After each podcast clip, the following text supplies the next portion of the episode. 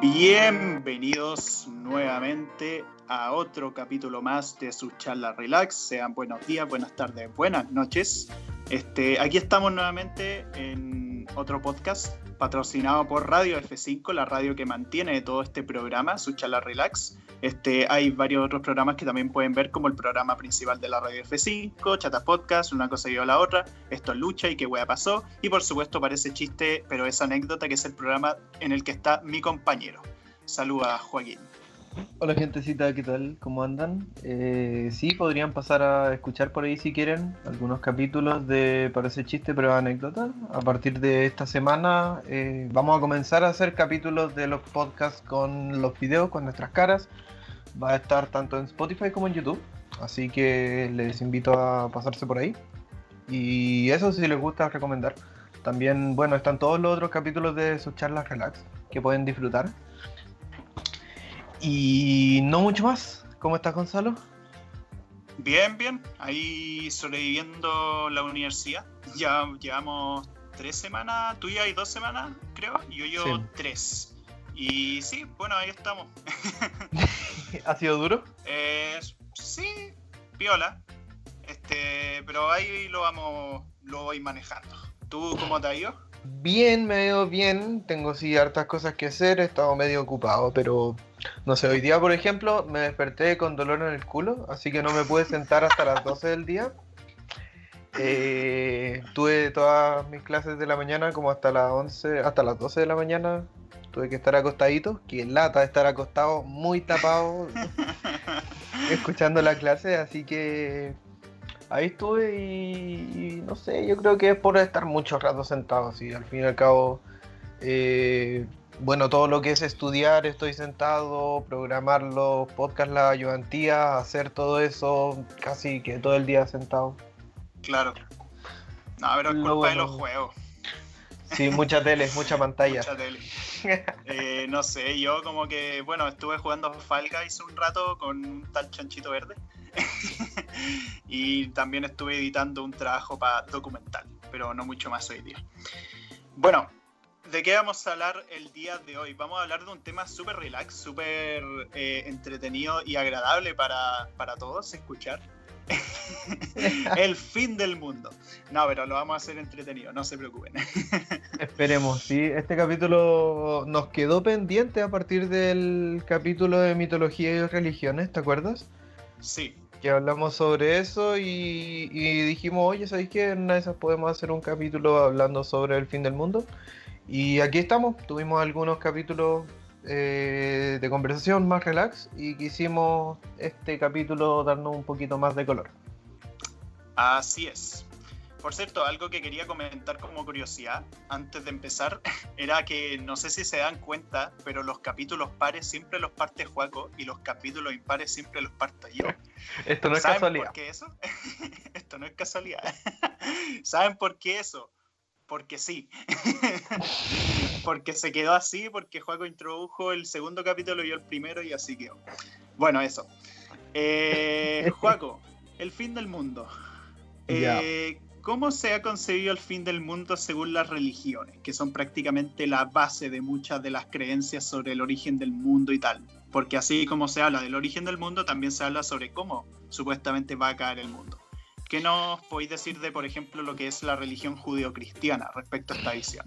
Sí, como ya hablamos en, el capítulo sobre mitología y religiones, eh, la, religión cristiana y la religión judía comparten el mismo origen, ¿cierto? La religión cristiana eh, comparte, de hecho, el Antiguo Testamento, eh, un texto que es el mismo que el Torah, que es el libro sagrado de los judíos, pero para hablar del fin del mundo, acá sí tenemos una diferencia porque eh, los judíos, para los judíos el fin del mundo es efectivamente la llegada del Mesías y, y el reinado de Dios. Eso significa que aún están esperando, como básicamente, eh, la llegada del Mesías. La llegada de Cristo no fue el Mesías, el Salvador para ellos, sino un profeta más. Y bueno, lo curioso en el caso de los judíos es que eh, los judíos tienen una práctica que es más o menos común, que es la cábala. La cábala es una lectura de la, del libro sagrado que, digamos, como que no es canónica, entre comillas, eh, la cábala, porque es una lectura interpretativa del libro sagrado. Entonces se juntan, leen los pasajes del Torah y luego debaten entre ellos sobre cómo, cómo habría que interpretar esto. Mm. ¿sí? En cambio, eh, bueno, en el cristianismo se, se, ha estructurado mucho más en una cuestión que es la iglesia, que es una, que es una doctrina, son dogmas, y, y esas decisiones de cómo se interpreta el libro sagrado eh, son tomadas desde el Vaticano, desde una iglesia más centralizada, con, con poder hacia todos los seguidores, por así decir. Los judíos no son tan así. Eh, y de hecho se podría decir que el tema con el apocalipsis es como, por así decirlo, una especie de historia, porque se supone que en el cristianismo pasa que había un apóstol, que era Juan, ya muy anciano, y se supone él tuvo un sueño, que en el que Dios le da un mensaje y lo invitaba como a su casa en el cielo, una cosa así. Y daba como todo un mensaje de que si tenías que ser fiel a Dios o habrá maldiciones y va a quedar la pura cagada. O sea, tenéis que ser fiel a Dios, sí o sí. Sí, eh, ah, bueno, en la cultura popular se habla del fin del mundo como, como si fuera, o sea, el apocalipsis se usa para referirse al fin del mundo, sin embargo, eh, el apocalipsis es un libro, como una parte de una sección que está dentro de la recopilación de los libros sagrados de los cristianos, que es la Biblia, y eh, bueno, este Apocalipsis dice, como tú dices, fue escrito por el apóstol San Juan. Eh, este era el último que quedaba vivo, después de todos los apóstoles que, que, ya fueron muriendo después de Jesús. Y los cristianos eran perseguidos por los romanos. Eran perseguidos y, bueno, los mataban, básicamente, si es que no cambiaban su religión. Claro. y así que, eh, claro, el el Apocalipsis es entendido como un libro que está súper encriptado, está, es súper simbólico, tiene muchísimos simbolismos y como tú decías, eh, fue dado por Dios al apóstol San Juan, que, y este tuvo un sueño. En el sueño iba a la casa de Dios y se encontraba con un, con, con un mensaje para las iglesias. En ese tiempo habían diferentes iglesias, como en el centro de Asia y eh, ya camino hacia Grecia, eh, que estaban separadas, pero este era un camino, o sea, un, un, mensaje para las iglesias. Hay que serle fieles a Dios y si no, habrán castigos. Y eso ya lo sabemos porque en el capítulo de las mitologías sabemos que el Dios, sobre todo el Dios eh, judeo-cristiano, era mucho más, o sea, el Dios judío era mucho más castigador que el Dios que nos enseña a conocer la Iglesia Católica. Claro. Y ahí se supone que lo que ve San Juan en ese sueño es como, igual corrígeme si me equivoco, pero ve a Jesús con su ojo en llamas, eh, que en sus manos tenía estrella y de su boca salía una espada. Así como este weón de Orochimaru en Naruto. Sí, yo eh, también lo leí y dije como, bueno, esto es... Se parece, sí, se parece. Sí. Eh, también, no sé, hay ángeles, hay criaturas, hay quimeras, como, bueno, los ángeles podríamos hablar que son como quimeras entre un humano alado, pero estas quimeras como que eran criaturas con alas, tenían ojos por todas partes, tenían cabeza de león o cabezas de águila, eh, habían cosas raras, bueno, y eso, básicamente decían que los elegidos van a, ascender al cielo, que el reino de los mortales eh, iba a tener, entre comillas, como una purga, y se iba a manifestar eh, lo que está al otro lado, lo que no es divino, lo que es maldito, lo que es de Satanás, y bueno, muchas otras cosas, la gente se enoja, se mueren todos, hay desastres naturales, caen meteoritos, cae fuego, el sol se apaga, el agua se convierte en sangre, más quimeras, más animales, más monstruos, hay un dragón hidra y, muchas, muchas cosas que, que básicamente es para eso, es para hacer una purga de aquellas personas que no eran dignas o que no trabajaban para la iglesia, Yo creo, al final los buenos van a quedar y los últimos serán los primeros, como dice Jesús al inicio de este libro. O sea, como dice Dios o San Juan. Bueno, hoy le dice eso, los últimos serán los primeros, así que yo creo que eso hay que pedir perdón y esperar la llegada del... Sí. Me da risa esto de los jinetes del apocalipsis porque hay un juego, o sea, una saga de juegos llamada Darksiders en que ocurre el fin del mundo según la concepción cristiana y tu personaje protagonista es Guerra, que es uno de los cuatro jinetes. Eh, y de hecho en los otros juegos hay a muerte, en otros hay a, hambruna, cosas así. de hecho ahí le cambian, como que hambruna y pestilencia en, verdad en el juego se llaman como furia y otra cosa más para ser más marketeables. Pero bueno. Mm. Eso quizás está como mezclado por los, pecados del apocalipsis, o sea, los pecados capitales. Puede ser? pero no sé, porque como son cuatro jinetes, son siete pecados, mm. no, y de hecho en el Darksider 3 los jefes son los pecados capitales, entonces no son lo mismo. Yo también me acordé de un juego que es el Isaac, The Binding of Isaac, que ese juego sí que tiene muchísimas referencias, para partir el nombre del protagonista que es Isaac. Claro. Eh, y también hay personajes, y jefes que son los jinetes del apocalipsis, pero a mí me sorprendió porque eh, como buscaba, investigaba sobre este tema del apocalipsis. Y para mí los jinetes del apocalipsis eran los que tú decías, la guerra, la hambruna, la muerte y la peste. Mm. Pero en el apocalipsis dicen que el primer jinete va a ser uno que viene con un mensaje de paz y que unificará todos los reinos pero que no le crean porque ese weón es falso y ese es el anticristo. y después de él vienen las guerras, la hambruna y al final la muerte. Y dentro de la muerte viene con pestes. Eso encontré. La wea. Y, oh, y nada, eso. Otra cuestión como que me pareció más o menos curioso de esto, de la religión y todo eso, es que, bueno, es una institución, la institución de la Iglesia Católica, eh, que viene y promete el reino de Dios y que uno tiene que ser bueno, que uno tiene que no transgredir los pecados. Y básicamente es como que se instala una norma, una ley, pero al contrario de las leyes civiles, eh, en este caso la ley no es para que no te encierren o para ser un buen ciudadano o contribuir con la democracia como habrá sido en Grecia en su tiempo o para tener dinero, sino que el, como lo prometido está más allá de la vida, trasciende.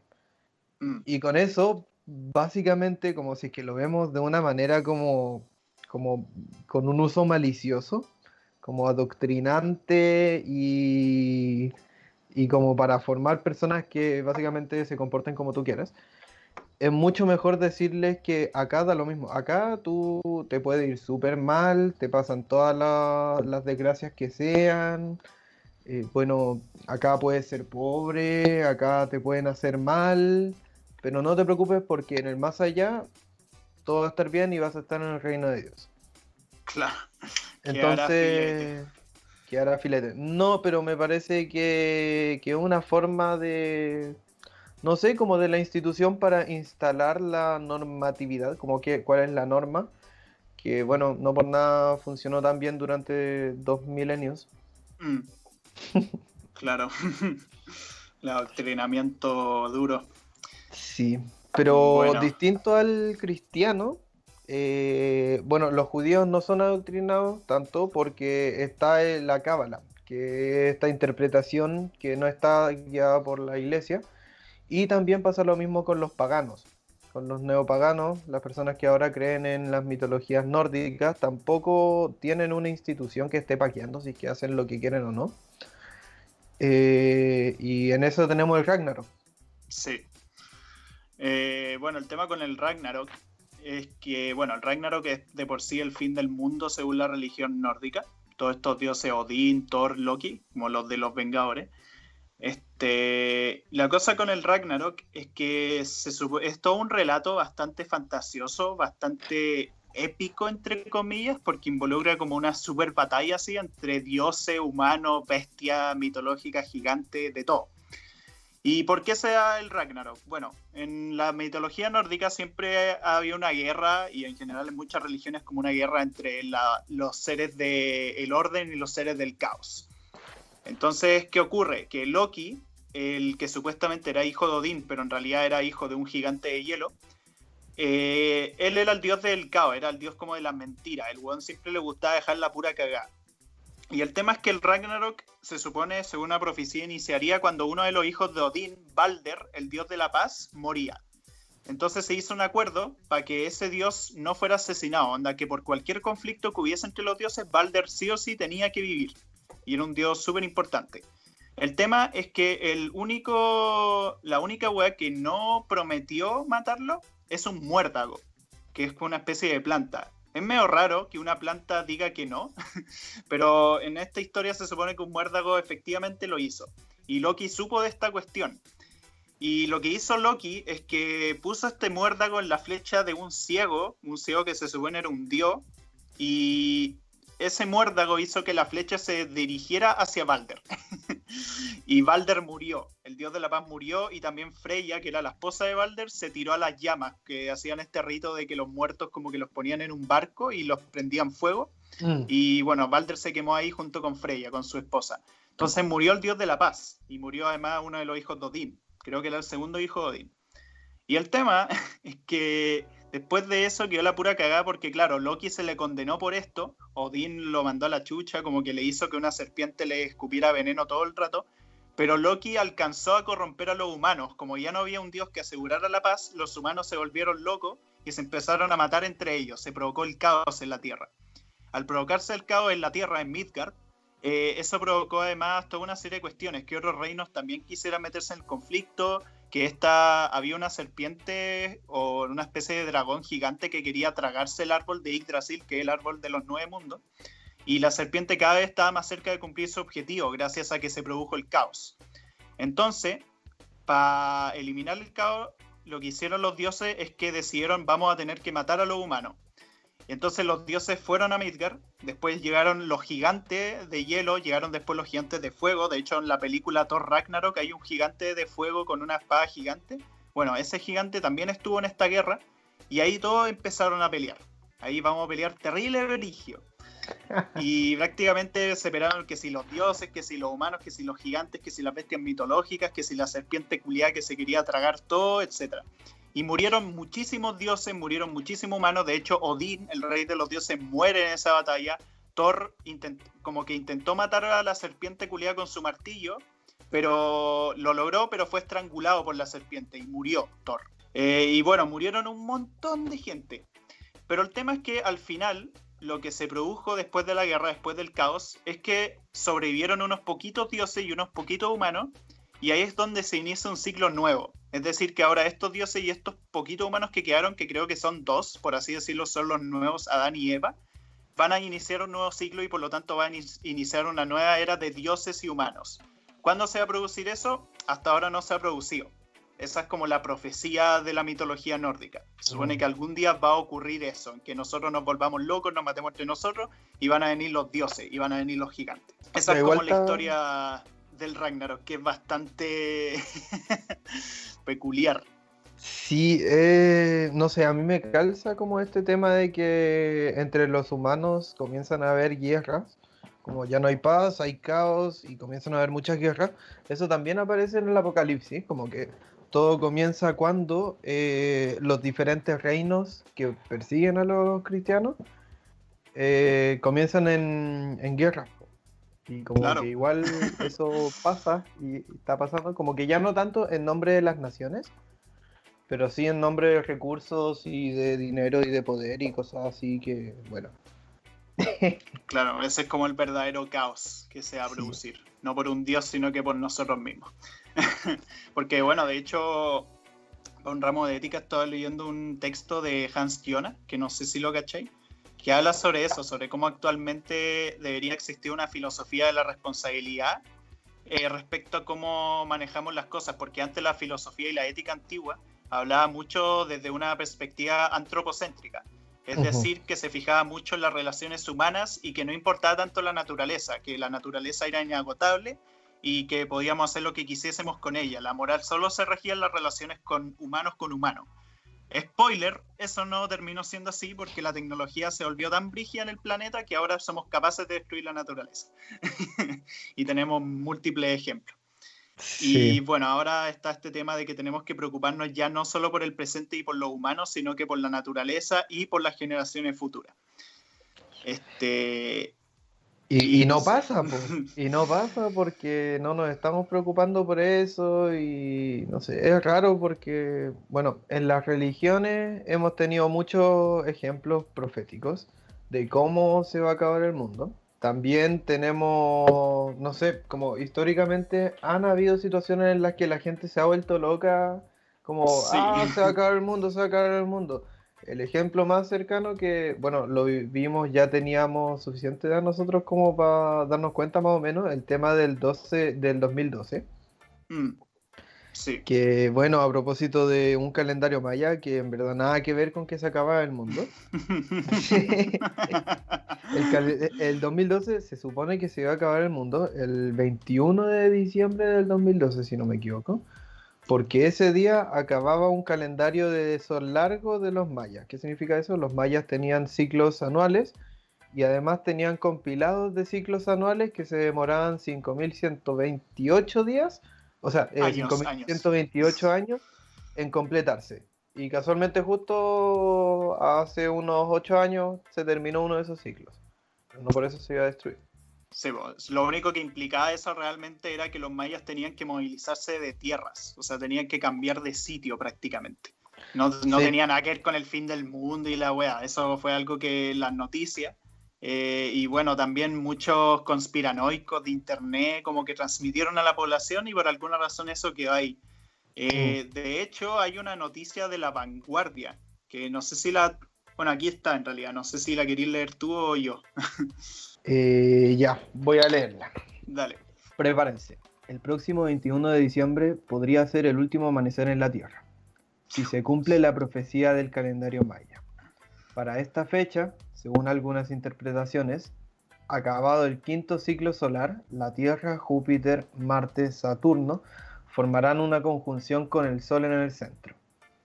Intensos flujos de energía atravesarán la atmósfera terrestre los antiguos sumerios también creían que ese día haríamos, eh, que ese día haríamos mejor en quedarnos en casa. Eh, no sé, me suena mucha conspiración y... y sensacionalismo puro, weón. Porque, bueno, puede que haya pasado que los planetas se alinearan, pero estamos en 2020 y eso no implicó ni una weá de cambio. Lo que ha implicado cambios son otras cosas, pero pero bueno, ahí después habla sobre que se produce una inversión en los polos magnéticos y una alteración de la órbita y toda la wea, y que se desplazarán gigantescos volúmenes de agua, causando la muerte de millones de personas. No pasó nada de eso el 21 de diciembre de 2012, no murió millones de personas ese día. y si murieron millones de personas, porque siempre muere gente en el mundo todos los días, seguramente no fue por tsunami masivo.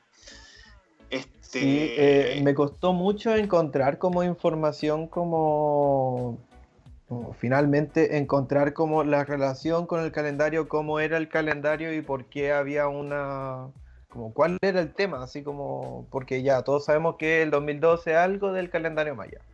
Me costó encontrar como precisamente qué era, dónde fue encontrado ese yacimiento, eh, encontré igual poco sobre eso, en verdad. Solo encontré el tema de los ciclos solares largos.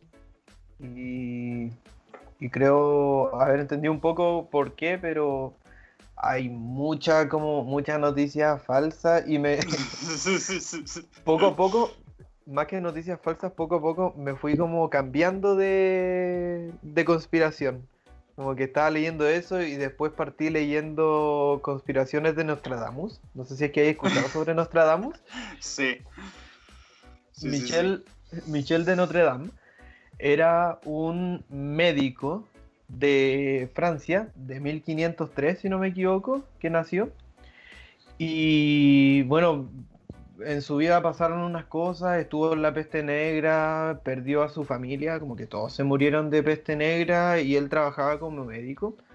Mm. Y, comenzó a escribir, comenzó a escribir sus visiones, comenzó a escribir todo lo que, como sus profecías, en el fondo él sabía que, bueno, en sus escritos dice, yo sé qué va a pasar y cuándo va a pasar, sin embargo no lo escribo para que no me persigan. Y, por eso se dice que está todo tan encriptado y, y dicen que él predijo el asesinato del presidente Kennedy, predijo las Torres Gemelas y hasta cuando comenzó este tema de la pandemia, predijo el tema del coronavirus. Mm. Predijo, predijo el virus del coronavirus, pero finalmente ese era un fake. No estaba dentro de sus escritos, pero los otros sí. Los otros sí, pero no decía cómo van a asesinar al presidente de Estados Unidos, porque ni siquiera existía Estados Unidos en ese momento. Sino que usaba clave y el tema que decía como las gemelas caerán del producto del pájaro, del mundo, no sé qué, y bueno, al final lo que en general la gente escéptica dice sobre esto, escéptica es que no creen. Sí, es que no creen. La gente escéptica dice que al final esto es un fenómeno psicológico que se llama paraidolia, que quiere decir que tú ves lo que quieres ver. Y si es que buscáis lo suficiente, vais a encontrar a alguien que escribió algo parecido a lo que ahora está pasando, pero con claves. Sí, es que obvio, porque piensa que siendo tantas personas en el mundo, es evidente que uno haciendo profecía o incluso escribiendo obras de ficción que se parezcan a weas de ahora, sobre todo si lo basáis en cosas posibles de la, la, realidad según la ciencia, según lo que sea, obvio que puede ser similar, pero no necesariamente quiere decir que predijo o que el one ya sabía que esto iba a pasar exactamente en X fecha, ¿cachai? Porque de hecho la película Contagion o Contagio, que es una película de 2011, esa película, eh, ahí al tiro busco el nombre del director por si alguien la quiere buscar, eh, el tema con esa película es que nueve años antes eh, se llama Steven Soderbergh, el director.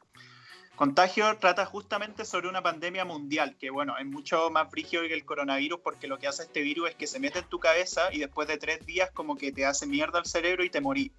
Mm. Eh, y en esa película pasa muy parecido a lo que pasa ahora, o sea, que si la gente con mascarilla, que si te dicen no te toques la cara, no hagas como ciertas cosas, procura tu higiene, cierran las fronteras, la gente ya no puede viajar a ninguna parte, se tienen que encerrar. Onda pasan cosas muy parecidas a lo que pasa con la pandemia actual, ¿cachai? Eh, por eso mm. mucha gente como que la empezó a buscar y caché que, oh, predijo el coronavirus y la weá. Pero en realidad la película simplemente se basa en, en cuestiones de cómo manejamos la higiene a nivel mundial y todo el tema de las consecuencias como el lado oscuro o el lado negativo, el lado B que tiene la globalización. Que, mm. ojo, no es que estoy diciendo la globalización esté mal, pero está el lado B de que si tenemos que también tener cuidado con el tema de la higiene y todo el tema de, porque obviamente cuando uno va a otro país puede infectarse de cosas muy raras a las que uno no está acostumbrado. Como tomar agua, por ejemplo. Por ejemplo. Entonces, claro, yo por ejemplo no considero que la solución sea cerrar las fronteras y cerrarnos al mundo, ni mucho menos el no aceptar inmigrantes, sino que la solución es mejorar las condiciones de higiene. Y toda una serie de cosas más también que se deben hacer. iba a decirte, antes de seguir y de pasar al a la ciencia ficción y a la cultura popular. Eh, con, lo que habíamos dicho, como han habido muchas interpretaciones, han habido muchísimos como intentos o muchas profecías, muchas veces en las que la humanidad ha, no sé si ha corrido el riesgo, pero ha creído correr el riesgo de la destrucción masiva el 2000, el año 2000 también hubo un. Se suponía que iba a acabar el mundo porque eh, en la Biblia decía como vivirás mil años, pero no dos mil. Entonces la gente decía, oh, se va a acabar el mundo el 2000. eh, también el 2006, que era el año 666, el día 666. Ah, sí. Yo me acuerdo que ese día vi el cielo y estaba rojo. Ah. ahí todo cagado de mí, ahí como. A mí me gusta ver el cielo y, no me dio miedo. Fue como, ah, ah verdad. El 2012 yo lo pasé en la noche escuchando la canción de R.E.M. It's the end of the world as we know it, con mi hermano en la pieza. lo pasamos bien, después nos pusimos a jugar tibia. Yo me acuerdo que esa noche, en el 2012, me acuerdo que la noche anterior estaba viendo un directo de Dross.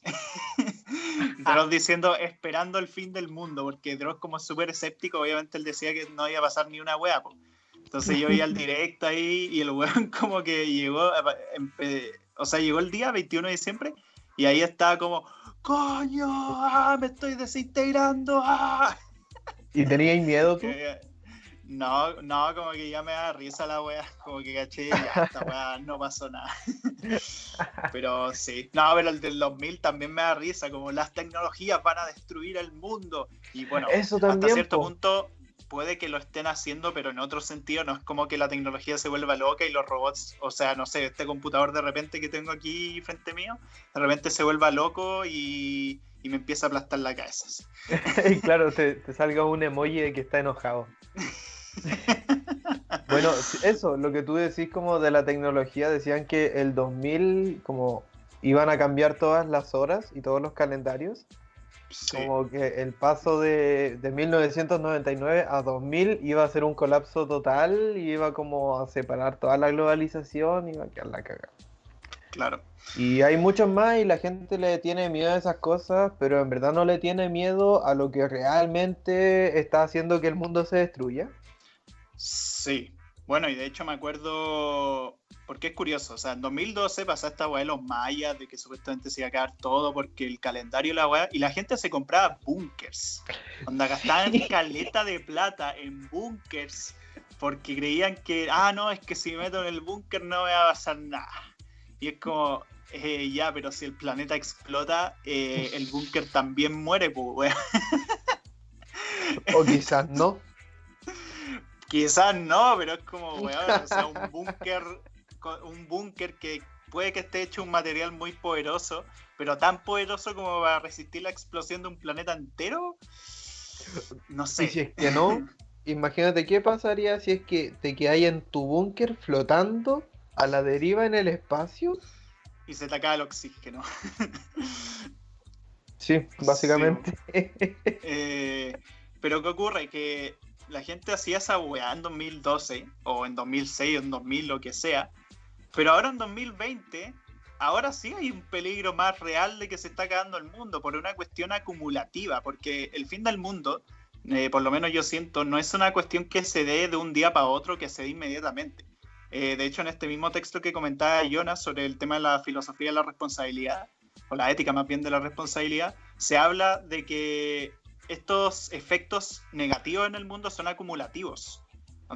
Cada vez que una empresa o una, institución con mucho poder hace algo que pueda repercutir en el planeta, esta acción puede ser permanente. Y bueno, ya lo hemos visto con todo el tema nuclear, todo el tema de Chernobyl, cuando muchas veces represas de agua desaparecen por completo y ya se acaba el agua en todo un sector o bueno, todo el tema árido en los desiertos, efectivamente, por el exceso de consumo de agua y la explotación también del agua. Este, y bueno, tenemos ahora problemas como el calentamiento global, tenemos una pandemia culiada brigia que técnicamente no genera daños en la naturaleza, genera más daño a la humanidad, pero igual sigue siendo consecuencia, bueno, del capitalismo, todo es culpa del capitalismo, pero... Culpa del capitalismo. Pero el tema es que sí, radiación, destrucción, armas de destrucción masiva, calentamiento global, etcétera. O sea, tenemos un montón de problemas ahora mismo que está quedando la cagada. Falta de recursos también. Sí, y no sé, como la gran consigna de que se acaba el mundo, entre comillas, eh, igual es demasiado antropocéntrico, como tú dices. O sea, se acaba el mundo para quién? Como van a acabarse los humanos en el mundo, como que ya, como que tampoco es tanto. Eh, hay un concepto que, si no me equivoco, es sacado de los celtas, que es de la madre Gaia. Gaia era la diosa de la tierra eh, para los celtas, si no me equivoco. Y el concepto para los griegos, para los griegos. Para los griegos. Se usa como un concepto como pagano, como neopagano, que es eh, la tierra, pero no hablar del planeta como separado de la humanidad. Primero, no separar a la humanidad de la Tierra. Segundo, no separar a la Tierra sin vida de la biosfera, de aquello que sí tiene vida, sino que es todo un constante equilibrio. Y mm. de hecho, como desde la ciencia se piensa así el, el sistema, o sea, como si es que aumenta la temperatura, va a haber más CO2 y si es que hay más CO2, hay CO2 disuelto en el agua y si es que hay más CO2 disuelto en el agua, aumenta la acidez y si aumenta la acidez, eh, afecta eso a la vida de los animales en, en, el mar y eso va a afectar con la cantidad, bueno, un montón de cosas y básicamente con la llegada del humano todo ese equilibrio se pierde porque nosotros manipulamos nuestro entorno. Claro. Y y no sé, pues como que al final los dinosaurios se fueron y ya no queda casi rastro de ellos. Eh, excepto las gallinas, que se parecen mucho a los dinosaurios. Pero como que ya no pasa nada. ¿Y qué será con los humanos próximamente? Claro, quizás después aparezca otra raza distinta, que puede que no sean racionales, puede que sea también ser irracionales como los dinosaurios. Bueno, se piensa que los dinosaurios eran irracionales, a lo mejor los dinosaurios también eran también eran seres pensantes así, discutían de filosofía, discutían de ciencia. ¿En qué momento esto se transformó en un programa de History Channel? no sé. Los alienígenas vinieron, no, no. Los sumerios. Ah, bueno, eh, sí, pero es brígido, o sea, prácticamente ahora nos damos cuenta realmente del daño que causamos por el poder que tenemos también. Porque en verdad parecerá poco, pero en realidad los humanos tenemos mucho poder. O sea, sobre todo los que tienen, son dueños de grandes industrias, de grandes empresas, de gobierno eh, o de ejércitos militares también.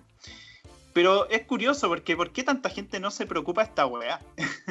Como que mucha gente no se preocupa de esto, eh, a diferencia de los otros años en que supuestamente se va a caer el mundo, que están todos para cagar, asustados, onda gente viendo videos en YouTube súper deprimentes de, oh, no, tenemos que ser fieles a Dios, así nos salvaremos y la weá.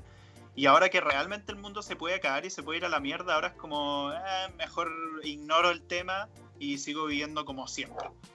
Y bueno, de hecho hay una frase como bastante, que se ha hecho bastante famosa últimamente de cómo en esta sociedad la gente como que ve primero, prefiere primero el fin del mundo antes que el fin del capitalismo.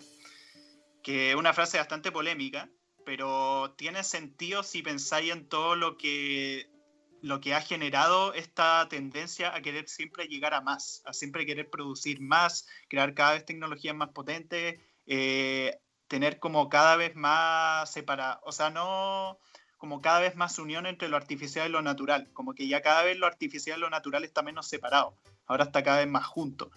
Y no sé, como que siempre siento que ese es como el gran problema actualmente, así, como que la gente no se da cuenta de esa wea sí valdría la pena preguntarse como por qué, por qué si nos damos cuenta, si es que existen, existen datos, existe como todo para decir como, hey, la estamos cagando como what weá.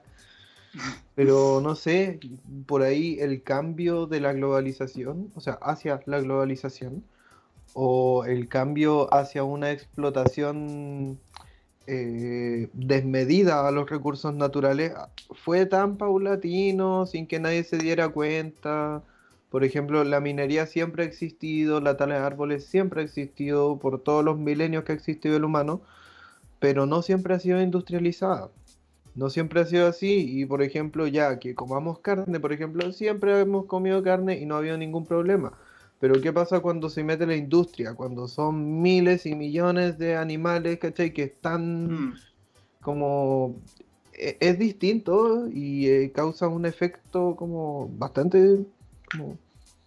Como, que es, mucho más distinto. Y aún así, a pesar de ser más llamativo, a pesar de ser evidente, es difícil de estar en contra porque, pucha, como me, parece demasiado generalizado este sentimiento de, bueno, ¿qué voy a hacer? No voy a parar yo solo la industria cárnica, por ejemplo. Claro. Bueno, ¿qué voy a hacer? Si me ducho, si me demoro dos minutos menos en la ducha, no voy a salvar al mundo. Sí, es que justamente ese es el tema, como que hace, me da risa cuando las industrias hacen este llamamiento a que nosotros, los individuos normales, hagamos cambios en nuestra vida, cuando el cambio que hagamos nosotros no influye en nada, como tú bien, bien decís. Porque son ellos los que tienen que cambiar, porque puta, ya dejo de comer carne, me vuelvo vegano, pero eso no va a cambiar en nada, pues, si hay muchísima gente más comiendo carne, como que no siento que la solución, por lo menos a mi juicio, sea necesariamente el dejar de comer carne así, o el privarse completamente de eso, sino que la solución es cambiar la forma en cómo se produce la carne. Como no expandirla tanto, pero lamentablemente se expande porque se requiere más plata y la economía se mueve más, entonces, bueno. Igual es, como un... Claro, es una tensión porque en el fondo yo digo como, bueno, eh, ¿de qué sirve hacer esta weá? Si igual me voy a morir, igual se va a ir toda la mierda, están explotando el mundo, como que me vale verga, yo igual voy a comer carne, filo. Pero también pienso puta, como que esa es la mentalidad que como que me hacen tener, como que pensando en eso, como que ya estoy dejando que gane el la explotación, que gane el capitalismo. Claro, o sea, es que igual ese es como el problema, es como cambias tú, pero si no cambian los demás, porque lamentablemente no podemos cambiar la mentalidad del resto, porque eso sería casi que establecer una dictadura, ¿cachai? Como establecer como, no, es que todos a partir de ahora tienen prohibido hacer esto. Y va a provocar que la gente después trafique esa cuestión, ya pasó varias veces en la historia, o sea, cuando prohibieron el alcohol y se produjo un tráfico de alcohol gigantesco y al final decidieron quitar esa ley. Entonces, lamentablemente seguía mucho esto en la opinión de lo que la mayoría quiere. Sí, pero igual siento como que en la resistencia está el poder. Como que en la resistencia, en decir como, oye, yo no quiero esto, oye, estoy en contra de esto, oye, me desagrada esta wea. Como que ahí está como la capacidad de decidir al final, pues. No, claro. O sea, evidentemente yo también estoy a favor de que exista como la resistencia a estos temas, ¿cachai? Si el tema es como viéndolo realistamente, si es que realmente va a generar un cambio. Como que yo lo digo más desde una perspectiva como pesimista, no tanto porque no lo quiera, porque sí querría que hubieran cambios y que la resistencia lograran varios objetivos, pero como no sé, como que soy un poco pesimista y creo que quizás no se logre tanto, porque realmente la gran mayoría no es, no es consciente de estas cosas. Pero bueno. bueno, dejemos atrás el tema de eh, el calentamiento global y que el mundo efectivamente se va a destruir y vámonos a la ficción donde el mundo ya se destruyó o se está destruyendo. Sí, porque es importante eso, porque ya hablamos sobre el tema de la realidad, pero cómo la ficción o cómo la cultura popular interpreta estas cosas. Eh, sobre distintas visiones del fin del mundo y cómo es el mundo después de que se fue toda la mierda. Lo que quiere decir que el planeta no explotó, sino que simplemente es casi que inhabitable. Eh, tenemos varios ejemplos. Por ejemplo, películas o series de zombies. ¿Qué se puede decir de eso? Eh, hay de todo. Hay zombies que han salido naturalmente, zombies que son producto de la magia o la brujería, los hay infectados, los hay por demonios, creo, y todo. Pero eh, no sé, por ejemplo, The Walking Dead, cómic, serie y videojuego, ¿cierto? Sí. Eh, nos muestra un escenario post-apocalíptico, un escenario en el que hay que sobrevivir, como que hay que enfrentarse y el riesgo es como enfrentar a los zombies. Así es, y los zombies surgieron por un virus además. O sea que igual hubo cierta culpa de la sociedad porque no logró controlar algo que por una cuestión de sanidad. Mm. Es por, los zombies siempre lo he visto como el caso más extremo de pandemia. Es como si el coronavirus, en vez de ser el virus que es actualmente, eh, te hiciera mierda la cabeza y te volviera un weón que come gente así. Este... Tú que que en lo, como ya que hablamos de la peste negra en un momento, la, verdad yo hablé de la peste negra sobre Nostradamus, pero la peste negra como últimamente a partir de la pandemia del coronavirus, o sea, ha sido se ha hecho y se ha hablado mucho de ella porque es como el referente de la gran infección que mató un tercio de la población y todo. Uno de los síntomas de la peste negra es que te salían weas en la piel y como que explotaban y eran negras y salía pus y sangre y te morías por eso. Conche tu madre, weón. uno no andaba mordiendo a otros, pero como que te quedabas en cama dos días y te morías porque te salía una pelota de sangre y pus y. Bueno, perdón. Perdón por esa imagen. Pero de hecho, creo que hay varias horas de zombie en que pasa eso, como que no necesariamente te muerden, sino que te escupen algo y con eso ya te infectáis. O le explota algo de su piel, como lo que escribís de la peste negra. Mm. Y bueno, ahí tenéis The Walking Dead, tenéis la película de 28 horas después, que es buenísima esa película. No tanto su secuela, que es 28 semanas después, pero bueno. Eh, tienes Dawn of the Dead, que está la versión antigua, que ahí los zombies eran más nacidos por brujería. Mm. Eh, pero la versión nueva es más por un virus. Y bueno, Soy Leyenda, que es otra de las películas más conocidas, porque está Will Smith y un perrito que. Bueno, mm. mejor no lo spoileo, pero ya se pueden imaginar. No, ¿por qué, Gonzalo? ¿Por qué? Este, pero bueno, ese es un tipo de obra postapocalíptica en la ficción. También tenemos las de motivos naturales, como por ejemplo la película de La Roca, La falla de San Andrés, este, que es una película muy estúpida en la cual prácticamente La Roca es casi que un superhéroe. Y bueno, ahí lo que ocurre es que los terremotos dejan la cagada en el mundo, prácticamente. Mm. ¿En todo el mundo este, como a escala global? No me acuerdo si era solo en San Andrés o en el mundo, la verdad. No te podría asegurar eso. Pero la que sí ocurre en todo el mundo es 2012, que obviamente esa película está basada en todo este tema de la cuestión maya. Y 2012 es una película que tiene efectos especiales muy buenos, donde se va toda la mierda y las ciudades enteras se levantan así, tsunami, volcán eruptando, todo se va a la mierda. Ahora, ¿por qué no me gusta esa película? Porque la historia del, como personal de los personajes de la familia es muy cutre y además es muy demasiado patriota estadounidense. Es como muy de. Te hacen drama. Te hacen drama porque el presidente muera, así te muestra la historia del hijo del presidente. Y como el presidente dice, seré el último presidente de los Estados Unidos. Oh, música triste. Y ahí todos llorando así. Y. no sé, como tiene cosas demasiado. Eh. Yo tenía un ejemplo de, de de escenas posapocalípticas por motivos naturales, que era, eh, se llama El Gran Apagón. Es un podcast de la radio Podium Podcast, eh, que los recomiendo mucho, es un podcast ficticio, que español.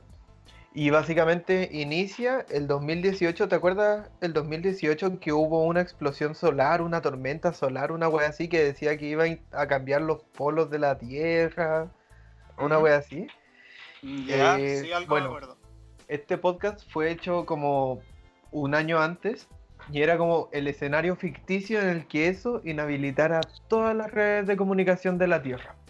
Entonces se quedaba todo el mundo apartado, no funcionaban los generadores de electricidad, entonces ahí quedaba la media cagada y debían como eh, intentar como sobrevivir la gente, abastecerse. Obviamente después el gobierno estaba metido y estaba metido como sectas y weas extrañas y cosas así. Pero bueno, es un buen podcast. Ya. ¿Ese, ¿Por dónde se puede escuchar? Eh, está en Spotify, está en iBook si no me equivoco, y tienen una página de internet de Podium Podcast. Ya, y ahí lo tendré presente. Este, bueno, también tenemos peli, bueno, obras en general, para hablar como de todo un poco, tenemos de intervención divina o alienígena, eh, Día de la Independencia es uno de los ejemplos más famosos de películas sobre aliens que invaden la Tierra. Y también tenéis la saga de del planeta Los Simios, que técnicamente los simios, yo no he visto esas películas, pero tengo entendido que los simios como que vienen de fuera de la Tierra a dejarla cagada en el planeta, una wea así. Y una mm. trilogía entera. Eh, pero también hay películas como que un dios decide dejarla cagada así. Este, no sé si te acordáis de una, creo que yo no te había anotado aquí. ¿La Biblia? Claro, claro. Pero, por ejemplo, moderno. Bueno, hay un capítulo de Los Simpsons que cuentan como representaciones de historias bíblicas, pero con la familia Simpson soñando en la iglesia. Y cuando salen de la iglesia, como que se produce el infierno en la tierra, así. Y como que ahí Lisa, como que es la única de la familia que va al cielo, pero Mero como que la detiene. Eso es donde está... la tierra. Y después todos van al infierno. ¿Ese en el que está Ned Flanders como el diablo? No, no, no, no. No, ese, ah, ese es otro. Pero, pero ahí lo que pasa con Ned Flanders y su familia es que ellos sí van al cielo, pero los Simpsons como que no, no van. Mira, no me acuerdo de intervención divina, pero sí, quizás de intervención alienígena. Eh, no sé, me acuerdo de Batalla Naval, creo que se llama, como Battleship. Esa película donde está Rihanna. Mm, ya.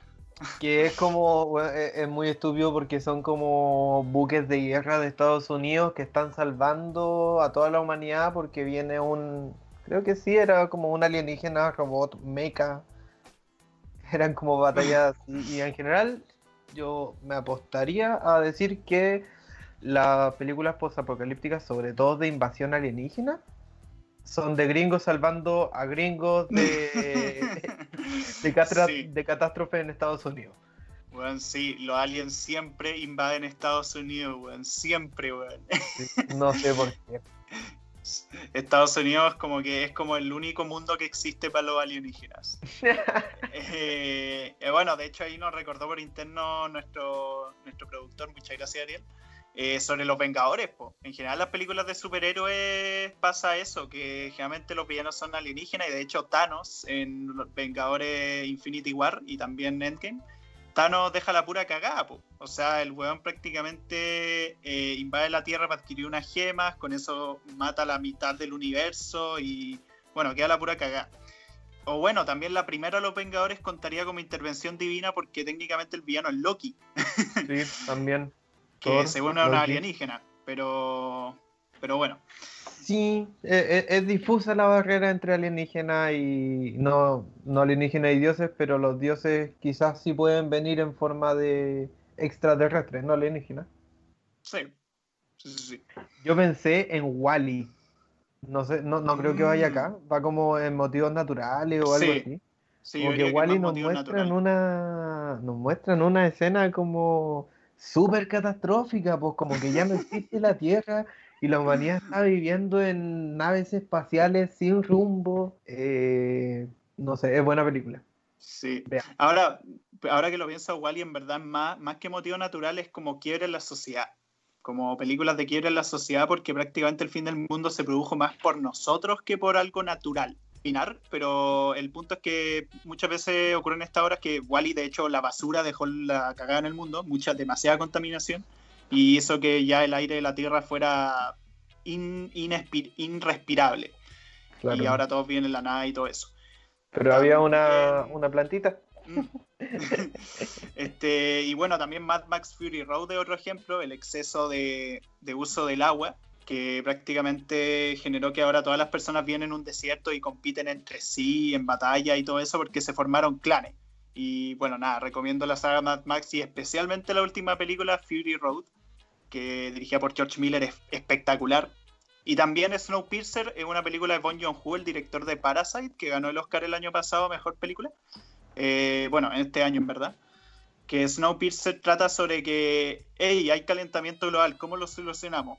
Enfriemos el planeta entero. Spoiler, sale mal. y, ahora, y ahora la gente vive en un tren.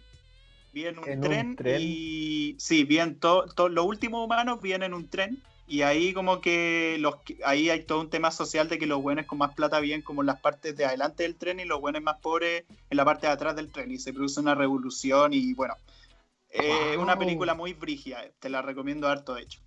Eh, y bueno, ¿qué otro ejemplo? También tenemos, ¿qué podemos decir, por ejemplo, de películas de guerras nucleares? O, bueno, obras en general de guerras nucleares. El Fallout, que es un, videojuego, es como... Me acuerdo que yo cuando niño, no, no jugué el Fallout como de consola, pero sí jugué el del celular, que era el refugio de Fallout. El Fallout Shelter. Sí. y bueno, ahí aprendí porque el icono del Fallout es un monito como caricatura mostrando el pulgar hacia arriba. Sí. Y a partir de eso eh, supe que si es que hay una explosión y tú ves que el hongo es más grande que tu pulgar levantado, estás en peligro de radiación. Así que si es que en algún momento hay una explosión nuclear y ustedes ven y el hongo es más grande que su pulgar, vayan a un centro médico. Así es, Fallout educativo. Bueno, de hecho sí, o sea, Fallout Shelter fue súper popular. Eh, de hecho, mucha gente alega que es mejor que varios de los Fallout actuales. Eh, porque bueno, ocurre que el Fallout es una de las sagas de videojuegos más legendarias que hay. O sea, esa saga es uno de los mejores juegos de RPG de la historia. Eh, los dos primeros son juegos súper difíciles, sí, donde esos juegos realmente requieren mucha paciencia. Después ya Fallout 3 como que fue más abierto a un público general, porque Fallout 3 era más sencillo de entender, como que cambió un poco la perspectiva. Los primeros Fallout eran vista isométrica y el 3 ya era primera persona con shooter y todo eso. Y bueno, en estos juegos lo que ocurre es eso, que el mundo es después de una guerra nuclear que dejó la pura cagada y quedan pocos sobrevivientes y ahora la humanidad tiene que utilizar trajes para evitar la radiación, tiene que consumir remedios para evitar la radiación y te enfrentas a animales mutados y hay toda una serie de enemigos de todo tipo, ya sea humanos mutados o animales mutados. O sea, imagínate estar caminando ahí, dirigiéndote a una ciudad tranquilo, escuchando radio con música de los años 30, porque de hecho Escuchando el podcast Su Charla Relax. Claro, escuchando, escuchando el episodio 682 de Su Charla Relax, donde hablamos de tipos de impresora. y de repente te aparece un escarabajo araña gigante en el camino, así. Y tú tenés que matarlo con cualquier weá que tengáis. bueno, eso es Fallout. Bienvenidos a Fallout. Eh, ya después Fallout 4 y Fallout 76, que 76 no es por el, número como que sea el juego número 76, sino que así le pusieron al juego online, que fue una puta mierda, fue un desastre total, horrible. Eh, los actuales Fallout son bastante cutre y por eso la gente dice que el Fallout Chester es mejor que esos juegos, que son de consola y de más presupuesto. Pero sí, Fallout yo diría que es como el mayor ejemplo que se nos ocurre ahora de guerras nucleares como, o sea, mundo después de guerras nucleares, después de conflicto, de todo esto que hablamos de que eh, nos peleamos constantemente porque los humanos no podemos estar nunca en paz, aparentemente. Sí, respecto a eso, como que me quedé pensando, como que es un apocalipsis, cuenta como un fin del mundo si es que sobreviven humanos. Mm, es que es como se le dice post-apocalipsis, técnicamente el mundo ya se acabó y es como un nuevo inicio, por así decirlo. Es como lo que pasa en el Ragnarok, que Ragnarok también mm. se describe como fin del mundo, pero quedan sobrevivientes, aunque sean poquito, y inician, por así decirlo, una nueva humanidad. Entonces yo creo que a eso se refiere en esta obra, como sí, Porque para eso, por ejemplo, me quedé pensando, El precio del mañana, por ejemplo, una película en la que trabaja Justin Timberlake, si no me equivoco que es esta película donde el tiempo de vida, además, es tu dinero y tú pagas las cosas con tiempo. Entonces la gente millonaria vive cientos de años y la gente pobre se muere a los 20 segundos de nacer. Básicamente eso.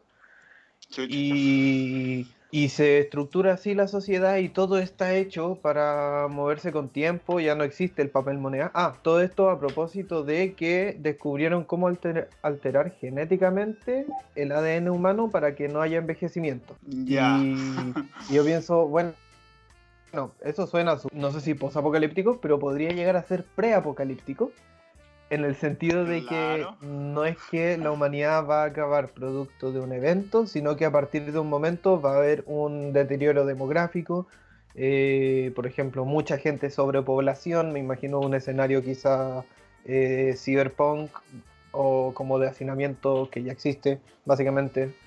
O por el otro lado, que muere mucha gente y las ciudades quedan totalmente separadas, como podría ser en como en Mad Max donde casi no hay ley, o en el libro de Eli, donde básicamente el que tiene un arma es el rey del pueblo, una wea así. Sí.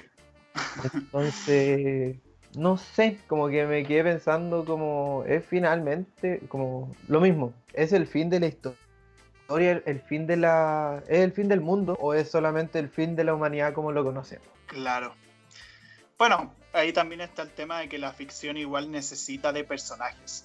Entonces, mm. no pueden ser del todo apocalípticos porque o si no simplemente veríamos eh, ambientes como destruidos o simplemente veríamos la nada. Que bueno, eso supongo existe en películas más experimentales, en, en obras como más qué sé yo, documentales o obras que son de ficción pero que son súper experimentales, que todas las películas son puras imágenes y no hay diálogo, no hay historia, no hay nada, simplemente imágenes de un mundo hecho mierda. Que eso es bastante válido, pero claro, aquí estamos hablando de obras comerciales, obras que son para el gran público, entonces se necesita historia y personaje. Y qué mejor que el post-apocalipsis, o lo que se supone es el post-apocalipsis, porque de hecho tiene sentido lo que decís.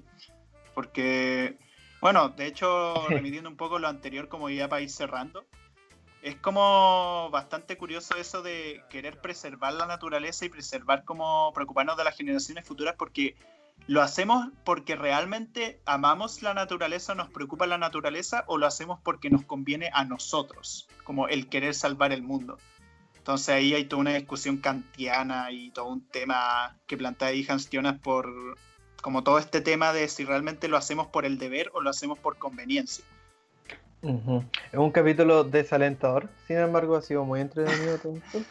pero, la, pero las risas no faltaron. Las risas no faltaron. Como se decía en Monster Sync. Así este, Muchas gracias por llegar a este momento del capítulo. De todos modos, con Gonzalo somos unos simples estudiantes de psicología y dirección audiovisual. Así, que lamentamos si es que hemos cometido algún error. No somos expertos, le recordamos que nosotros no somos expertos. O sea, obviamente investigamos, nos informamos, leemos cosas y todo. Pero, de nuevo, no somos expertos en esta área ni nada. Pero nos gusta hablar del tema porque nos gusta wear y discutir de estas cosas. Así es, agradecer también nuevamente a la Radio F5 por hacer esto posible. Vayan a ver los otros podcasts, pues no les cuesta nada Sí, los demás capítulos. y, también los otros eh, programas, el programa oficial, Chatas Podcast, y para ese chiste pero anécdota, también ahí. ya tienen canal en YouTube, ojo. Este, Ahí pueden ver esa versión en video. También, si quieren, pueden pasarse por mi canal de YouTube, me llamo Ant Onion. Este, ya voy en los 167 subs, así que ahí lleguemos a los 200. Ah. y también tengo Twitch, aunque no he streameado mucho últimamente, ahí veo cuando streameo. Pero mm. bueno, eso sería todo. También síganos en nuestro Instagram de Suchala Relax. Y pues nada, que estén muy bien. Espero que, esperamos que les haya gustado a nuestros queridos oyentes y nos vemos. Muchas gracias. Bye bye.